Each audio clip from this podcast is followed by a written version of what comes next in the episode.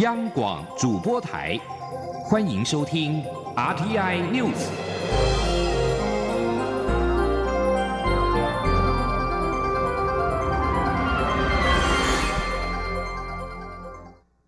各位好，我是主播王玉伟，欢迎收听这节央广主播台提供给您的 RTI News 新闻。首先带您关注。蔡英文总统今天在总统府接见来台出席台美印太民主治理资商首届对话等会议的美国国务院民主人权及劳工局副驻青巴斯比。总统在致辞时表示，他期盼印太民主治理资商对话能够成为台美定期交流的平台，借此将台湾的民主治理经验与成就分享给区域内的伙伴，促进印太地区的良善治理。前天记者欧阳梦平的采访报道。美国国务院民主人权暨劳工局副驻青巴斯比在九月九号到十三号率团访问台湾，代表美方出席全球合作暨训练架构培养媒体试读以捍卫民主国际工作坊以及台美印太民主治理资商首届对话，并与相关政府单位就推动区域民主、人权以及防范假讯息等议题交换意见。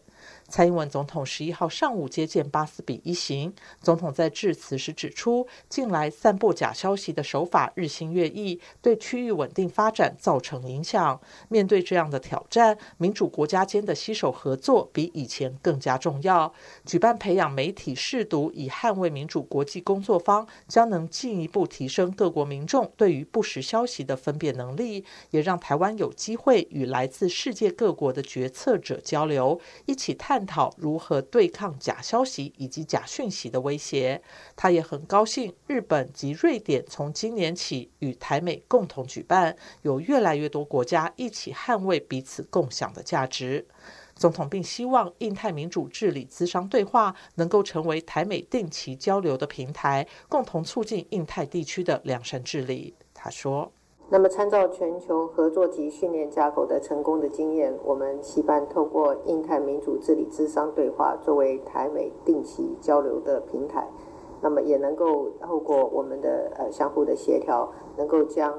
台湾的民主治理经验和成就分享给在这个区域的伙伴，促进印太地区的良善治理。蔡总统并指出，台湾与美国一样，努力捍卫自由民主和人权的价值。这次合办两场重要的活动，见证了台湾与美国在印太地区是可以做出贡献的伙伴。他也借此机会感谢美国政府持续肯定台湾的民主成果，并展现对台湾的坚定支持。中央广播电台记者欧阳梦平在台北采访报道。继续关注是两岸焦点。中国大陆国台办发言人马晓光今天证实，日前前往香港旅游之后失联的屏东县芳寮乡乡镇顾问李梦居，因为涉嫌从事危害国家安全的犯罪手活动，已经被中国大陆依法审查。李梦居原定今年八月二十七号前往印尼参加会议，之后他只身前往香港旅游后失联。台联担心李梦居因为关心反送中运动而成为遭中国关押的第二个李明哲，因而前往我陆委会递交建言书，呼吁陆委会应该积极营救。在二零一千。二零一七年三月，台湾非政府组织工作者李明哲自澳门入境中国广东省之后失联。当时国台办也是以李明哲因为涉嫌从事危害国家安全活动进行调查，之后以颠覆国家政权罪起诉并判刑五年。继续关注选战焦点，红海集团创办人郭台铭以及台北市长柯文哲今天上午到新竹城隍庙拜拜。郭台铭对于选举相关问题一律是三缄其口。他表示自己是来送月饼给柯文哲的父母，并且到柯文哲老家拜访。而郭台铭送的月饼上面写有“为国为民，莫忘初衷”等字句。柯文哲在受访时则是透露，台北市政顾问蔡碧如将到郭阵营帮忙。前天记者欧阳梦平的采访报道。红海集团创办人郭台铭十一号上午六点就到新竹，与台北市长柯文哲、柯文哲的父母以及联电荣誉副董事长宣明志一同到新竹城隍庙拜拜。郭台铭并与柯文哲一起吃米粉汤。柯文哲受访时表示，城隍庙是新竹的信仰中心，他每次回新竹都会来拜拜。因为郭台铭要送月饼给他的父母，既然到了新竹，就邀请他一起到城隍庙上个香。媒体问柯文哲是否会当面问郭台铭要不要参选明年总统大选，柯文哲说选或不选应该由当事人自己讲，他还要大家放轻松，表示此行就是纯粹中秋送礼，不必想太多。至于他是否会担任郭台铭的竞选总干事，柯文哲回再说吧，但透露台北市政府顾问蔡碧如会先过去郭阵营帮忙。他说：“蔡碧如应该会去帮忙的，但是总干事再讲吧。其实 我跟你讲哦，很多东西又没是说顺其自然这样就好了，顺其自然的，但是也要尽力的。”郭台铭离开城隍庙后，便前往柯文哲的老家拜访，并送月饼给柯文哲的父母。月饼上贴着四张纸条，分别写着“健康如意、平安喜乐、为国为民、莫忘初衷”。在参拜城隍庙及拜访柯家的过程中，只要记者问到选举相关问题，郭台铭一律三缄其口，只表示他来拜访送月饼是尽晚辈的礼数。他说：“今天正好是。”啊，柯妈妈约了要城隍庙拜拜，我从小也是，我不不久前初选的时候还拜过。嗯，城隍庙很好，最喜欢吃这里米粉，所以我们讲送了礼，送了月饼，如果在城隍庙拜拜，再亲自送到他家里来，我这就是台湾的勒手。媒体问为何没有约国民党立委王金平，郭台铭说应该是他要送礼到王金平的家里，而不是把王金平叫来。在离开柯家后，郭台铭也随即回台北到立法院拜会王金平。中央广播电台记者欧阳梦平在台北采访报道。而郭台铭在新竹城隍庙与柯文哲同框之后，就北上拜访前立法院长王金平，并赠送月饼。而王金平也回赠近来引发热烈讨论的普盐顺泽宫冠军帽，祝福郭台铭夺冠，心想事成。至于郭台铭是否确定参选，王金平说他还在考虑中，相信不久后就会很清楚。但王金平也再度重申，他不考虑当副手。至于关注的是财经消息。苹果公司在十号发表三款新的 iPhone，被视为入门款 iPhone XR 的后继机种的 iPhone 11，售价新台币两万四千九百元起，比去年降低了两千元。而至于进阶机种 iPhone 11 Pro，则是在荧幕、相机与配件上给予较高规格。台湾列入首发市场，将在九月二十号开卖。而这也是苹果公司近年来首度在价格上做出让步。除了推出三款的 iPhone 11手机之外，苹果还发表了升级版的智慧型手表以及第七代 iPad 平板电脑。台经院产业分析师指出，苹果新机规格与市场预期的差不多，加上非屏阵营今年将推出五 G 机种，让苹果的销量面临挑战。不过，苹果也备妥了多种颜色选择，甚至是压低入门款的新机价格，仍然可能吸引一波换机潮。预估此次的销售成绩应该可以持平或是小幅成长。前天记者谢佳欣的采访报道。苹果发表三款新 iPhone，入门款搭载双镜头，新增蓝绿、浅紫等配色，共六种颜色；而进阶与旗舰款则配备三镜头，并新增暗夜绿色，共四款颜色让消费者选择。台经院产业分析师邱世芳十一号受访指出，此次新机规格一如外界预期，而今年可说是苹果挑战最大的一年，因为非屏阵营今年下半年就要陆续发表五 G 机种，而市场估计苹果要到明年才会推出，今年只是过渡期。另一方面，智慧手机发展陷入瓶颈，苹果这两年新机缺乏创新及导入全新规格来引领潮流，仅在规格上做升级，销量恐难明显成长。从消费者、供应链厂商角度而言，对新机的成绩是保守以对。他说：“不管从需求或从上游，其实大家对于今年的销售量都不用抱太大的期待。”那大概就是说，可以平稳的度过这一段挑战比较大的时期，然后再看明年是不是有一些新的东西可以呈现出来。邱世芳也提到，为撑住今年营收，苹果也做了不少努力，例如推出多种颜色的新机，且压低入门款价格，应可吸引原先就有规划换机的消费者买气。推估今年新机销量可能持平发展，或是小幅成长。另一方面，苹果除了手机之外，也推出智慧手表以及串流影音、游戏等订阅服务，多路并进来分散营收主力集中在手机的风险。中央广播电台记者谢嘉欣采访报道。医药消息。台湾人越来越长寿。内政部今天公布最新资料，国人平均寿命达到八十点七岁，创下历年新高。在六都当中，以台北市平均寿命八十三点六岁最高，并且呈现由北而南递减的情形。前天记者刘品希的采访报道。内政部十一号公布一百零七年简易生命表，国人的平均寿命再创新高，达到八十点七岁。其中，男性七十七点五岁，女性八十四岁，双双刷新纪录。相较于全球平均寿命，我国男女性平均寿命都高于全球平均水准，高于中国大陆、马来西亚、印尼等，低于日本、瑞士、西班牙、新加坡等国家。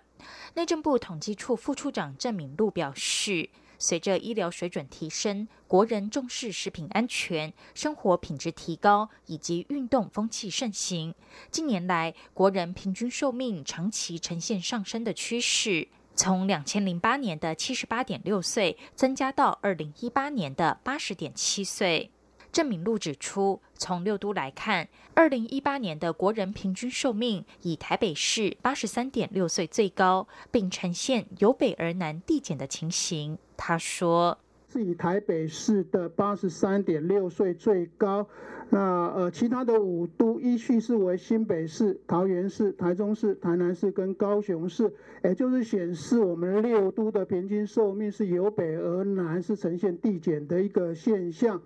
那有关是男性跟女性的这个就六都哈，分别就六都来看的话，其实它的顺序也是跟全体是一样，是台北市是最高哈，那。由北而南是这样的呃递减的一个情形。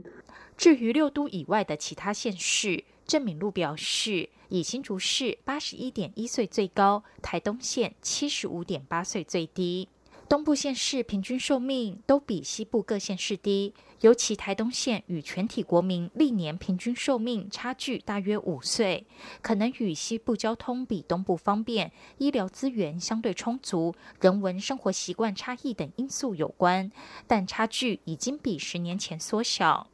根据统计数据，二零一八年国人死亡人数为十七万两千七百人，比二零一七年增加六百七十二人，粗死亡率为千分之七点三二，较前一年略增零点零二个千分点。不过，随着人口老化、高龄人口增加，粗死亡率随之递增，属于合理现象。至于以全球人口年龄结构基准值计算的标准化死亡率，则为每十万人口四百一十五人，较前一年减少百分之二点二。长期而言，台湾的标准化死亡率呈现下降的趋势。郑敏禄指出，一个国家地区的医疗进步与否，决定标准化死亡率的高低。标准化死亡率越低，代表该国家地区越先进。央广记者刘聘熙在台北的采访报道。关心国际形势，美国总统川普十号中午前后突然透过推特宣布开除白宫国家安全顾问波顿。美国政府官员透露，川普不预设条件，已经准备好跟伊朗领导人鲁哈尼会晤，但在此同时，美国不会放松对伊朗的压力。美国国务卿蓬佩奥表示，他过去与波顿在许多政策上都存在意见分歧。波顿是白宫主要的外交鹰派人物，他要求川普对北韩、伊朗和俄罗斯强硬。不过，波顿对台湾倒是相当友好。而对于波顿被开除，伊朗在第一时间迅速做出回应。鲁哈尼的助理表示，这显示美国的施压政策已经失败。以色列总理尼坦雅胡计划兼并占领区约旦河西岸的部分地区，对此，阿拉伯国家外交部长谴责这是一种侵略，将破坏与巴勒斯坦达成和平的任何机会。以色列将在十七号举行大选，尼坦雅胡十号表示，如果胜选，他计划兼并约旦河西岸的约旦河谷，而巴勒斯坦视此地为未来建国之后的领土一部分。阿拉伯联盟外交部长在埃及开罗集会后发表声明，谴责尼坦雅胡的宣布是危险的发展，也是违反国际法的一种新侵略行动。以上新闻由王玉伟编辑播报，稍后请继续收听央广午间新闻。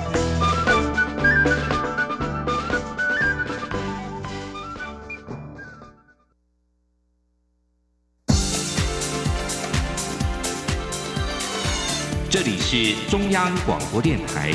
台湾之音，欢迎继续收听新闻。欢迎继续收听新闻，我是陈怡君。国防部在今天公布《中华民国一百零八年国防报告书》，除了强调我国建军的成果，也大篇幅的揭露中国的军事动态与战略构想。报告书指出，中共至今未放弃武力犯台，近年持续强化对台具针对性的武货战备及演训，对我国国防整备及防卫作战构成了严峻挑战。记者郑玲的报道。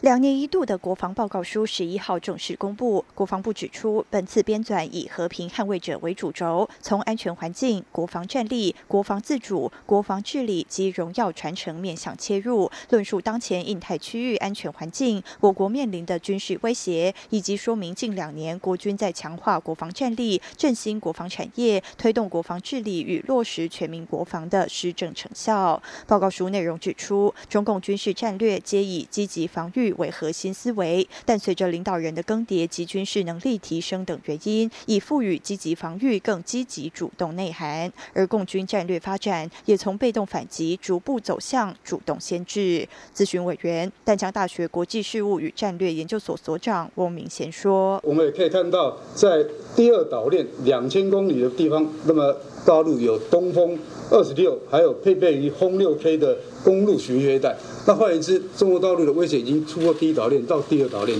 所以在这种状况底下，那么整体台湾的一个战备军事加强，那么也必须要从思考点啊。同时，报告书也揭示我国整体防卫构想，依防卫固守、重层贺组军事战略指导，发展战力防护、滨海决胜、滩岸歼敌整体防卫构想，并善用台海天堑及地缘优势，发挥创新不对称的作战思维，综合三军战力，掌握战场主动，给予敌人致命打击，达成破敌夺台任务失败的作战目标。报告书中也提及国防自主推动成效，除了国际国造、国建国造。持续进行中，国防部也制定国防产业发展条例，结合各部会资源与民间产业能量，强化国防科技发展与应用，透过国机、国建等指标性专案，带动整体国防产业发展。另外，由于全球多国近年都受假讯息所害，我国也不例外。国防部也首度将国军假讯息澄清示意图纳入报告书之中，并强强调在反制假讯息方面，皆依照行政院新闻澄清机制指导，统合。各业管单位能量快速查证、及时回应，消弭假讯息的流传和危害。央广记者郑玲采访报道。香港反送中行动持续的延烧，日前陆续传出有三名在台湾就学的港生在香港被捕。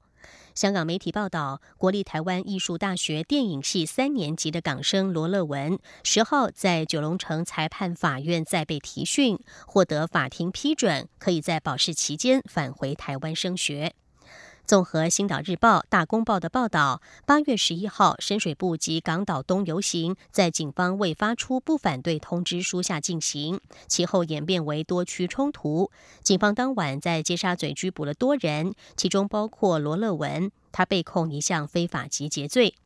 九龙城裁判法院十号开庭审理，裁判官黄国辉认为，控方的指控未必有证据针对罗乐文本人，最后批准他在保释期间可以赴台读书，但是要求罗乐文的母亲另外提供三万元人事担保外出，并确保罗乐文需要在十月二十三号回到香港出庭应讯。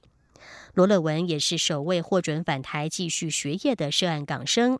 另外两人虽然获得保释，但仍然被禁止离开香港。正在柏林访问的香港众志秘书长黄之锋接受德国之声专访时表示，香港当前政治危机要靠体制改革才能解决。他期盼西方国家支持香港实施选举，让香港拥有自己的民选政府。黄之锋在专访中表示，在警察暴力镇压之下，香港逐渐成为警察社会。他不支持香港从中国分裂出去，但期盼港人民主选举的诉求能够得到北京正面的回应，西方国家也能够支持。黄之锋强调，港人清楚知道北京握有最后的决定权，只是香港行政长官林郑月娥及中共总书记习近平一直躲在香港警察背后，他们应该要认清，政治危机还是要靠政治体制改革才能够解决。黄之锋十号在柏林会晤德国国会议员，寻求德国支持港人争取民主和人权。十一号，他将举行记者会，并且在洪堡大学发表专题演讲。另外，中国外交部发言人华春莹十号表示，针对德国外交部长马斯会晤香港活动人士一事，中国外交部已经提出了严正交涉。对此，黄之锋则是反批中国政府是玻璃心。黄之锋在脸书表示，对于中国外交部玻璃心的态度，他都不感到意外。继续把新闻焦点转回到台湾，第五十七届十大杰出青年今天公布了当选名单，一共有十一位各个领域优秀人才成为杰出青年。本届评审主任委员立法院长苏家全受访时表示，十大杰出青年都是各个领域的精英，社会上的年轻人可以学习他们的成功过程，期盼十大杰出青年活动继续引领台湾的年轻人往前迈进。记者王兆坤的报道。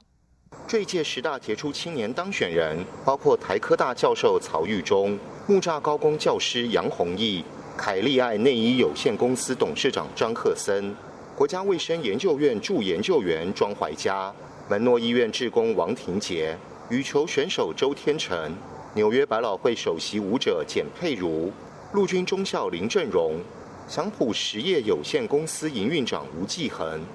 立新社会福利事业基金会专案经理刘伯君，杰森物品牌总监吴继刚，立法院长苏家全表示，因为有华裔当选人，所以今年有十一位杰出青年，而吴继恒与吴继刚这次获选，是十大杰出青年首次出现兄弟党。苏家全指出，十大杰出青年为台湾推举出很多人才，许多政务官、企业领导者都是杰出青年。期待这项活动继续引领台湾的年轻人往前迈进。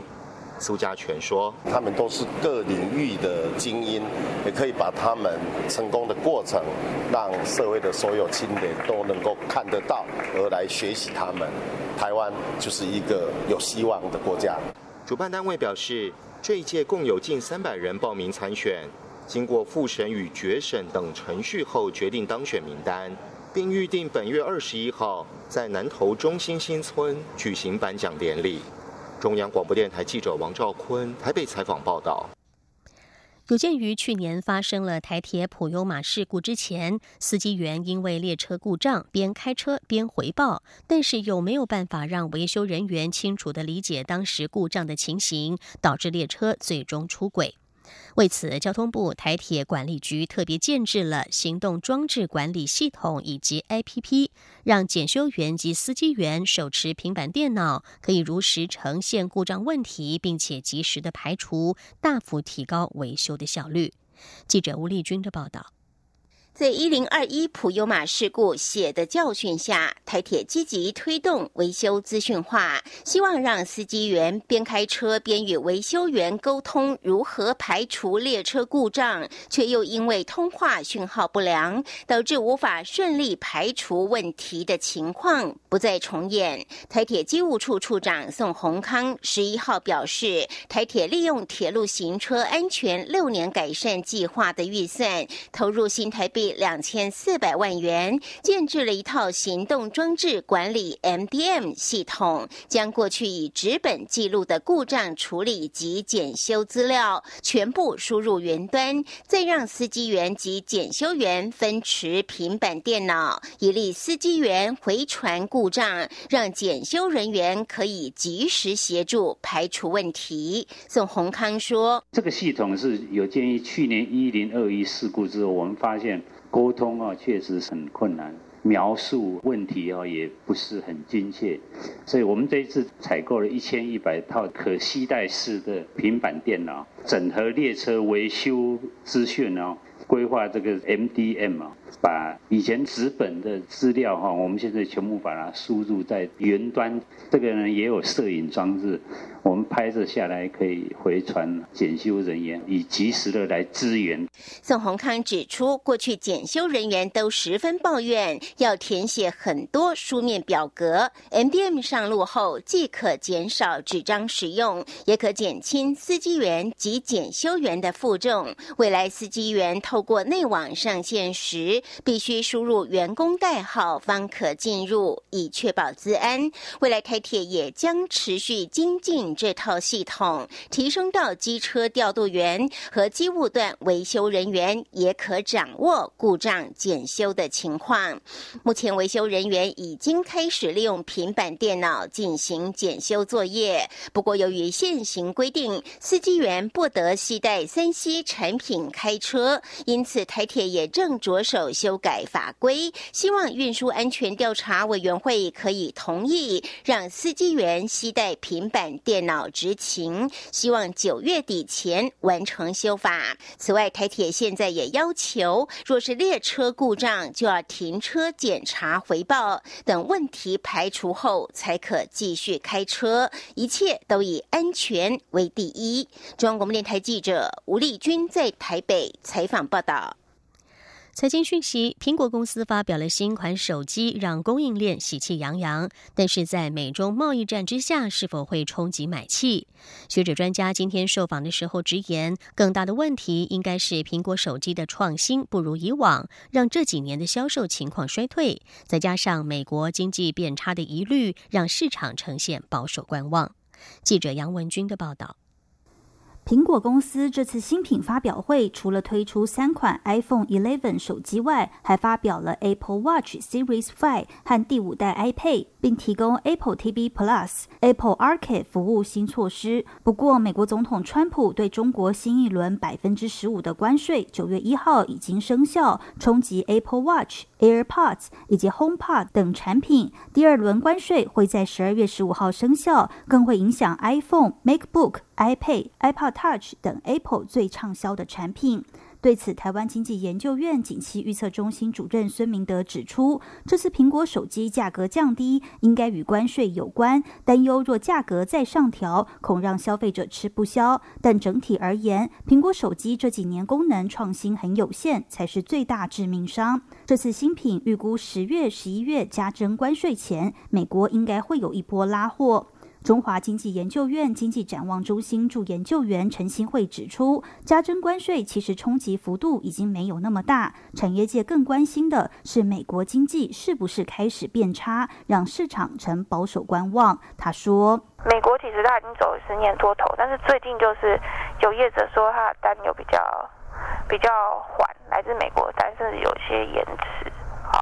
那这个部分大家就是。”更担心讲，就是说，当你的的这个关税呢，第一次的十 percent，第二次的二十 percent，当你在三十，你现在再喊到五十、一百，嗯，没有 care，但是现在大家 care 是这种不确定性会让所有的人很保守，不下单、观望，单子较少一。现在我觉得这个是最流行。陈新慧也进一步指出，今年苹果新机似乎没有在产业链产生话题，没有以往的期待感。不过近几年，不管是苹果或其他非屏阵营，在智慧型手机硬体的更新，都没有让消费者产生换机或使用习惯的改变。中央广播电台记者杨文君台北采访报道。根据路透社报道，美国商务部十号表示，他们发现中国输美瓷砖接受不公平的补贴，将对这些商品征收百分之一百零四到百分之两百二十二的反补贴关税。美国商务部在声明中说，这项决定会对二零一八年价值大约四千八百三十一亿美元的瓷砖进口造成影响。美国商务部在五月展开对中国输美瓷砖的反补贴和反倾销调查。商务部目前尚未就这项反倾销调查发布初步的裁定，但表示已经提议要加征百分之一百二十七到百分之三百五十六的反倾销关税，这也可施加在反补贴的关税之上。中国输美的釉面陶瓷地板和瓷砖，也在美国贸易代表署对中国启动的“三零一”条款的百分之二十五关税惩罚清单当中。从十月一号起，这项关税的税率将会增加为百分之三十。以上 T News 由陈义军编辑播报，谢谢收听，这里是中央广播电台台湾之音。